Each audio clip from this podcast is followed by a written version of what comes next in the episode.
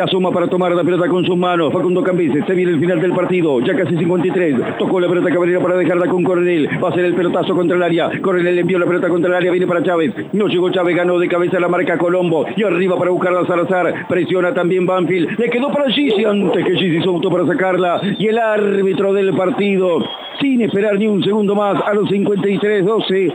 Sería al final del partido en el lencho. Ha sido otra vez caída para Banfield.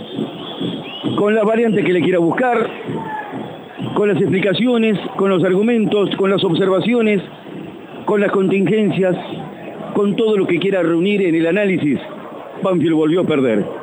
Y volvió a perder jugando como local.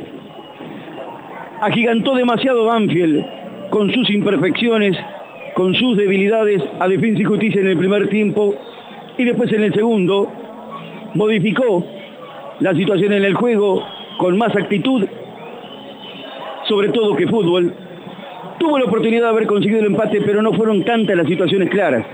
El descuento rápido lo puso en partido, pero después no lo pudo completar para que fuera una recuperación. Y Banfield terminó dejando escapar otra oportunidad. Nueva frustración, insisto, podemos buscar de las variantes y las aristas que queramos al análisis. Lo cierto es que Banfield necesita resultados y los resultados siguen sin aparecer cuando juega acá.